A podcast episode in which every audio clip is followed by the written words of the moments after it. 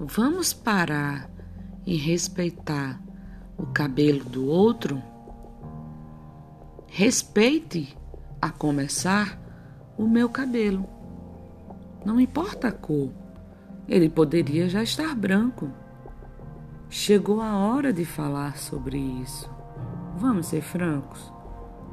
Pois quando uma pessoa fala, o outro cala, ou simplesmente deixa a sala com seu veludo nos seus tamancos. O cabelo veio no meu DNA, junto com os meus santos. Com eles eu posso fazer tranças, posso deixá-los brancos, posso que eles sejam pichain. Se eu quiser enrolar, é problema meu. Se eu quiser alisar, é uma decisão minha. Se eu quiser assanhar, eu vou me sentir bem assim. Ah, deixa, deixa, minha me deixa balançar. Cuida do seu cabelo, que eu cuido do meu.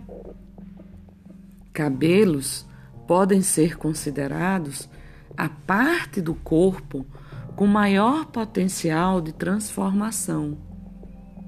O motivo consiste na versatilidade dos formatos que podem ser assumidos por eles.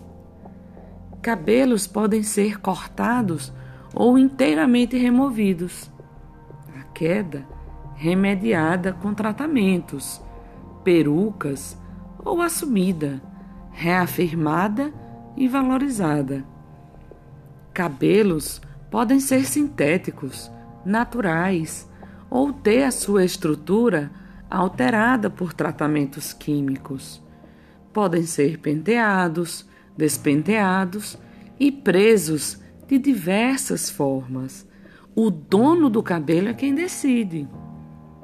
Cabelo pode ser pintado, descolorido e repintado, ou ainda alisados, encaracolados, cacheados, ondulados, lisos e encrespados.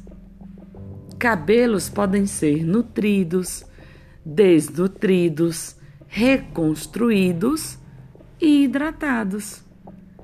Podem existir ou não existir, e a sua existência ou não existência está submetida a um universo de significados compreender os cabelos.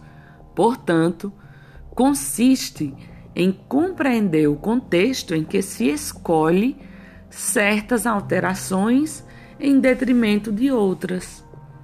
O cabelo é, por fim, a moldura do seu rosto. Aceite-o.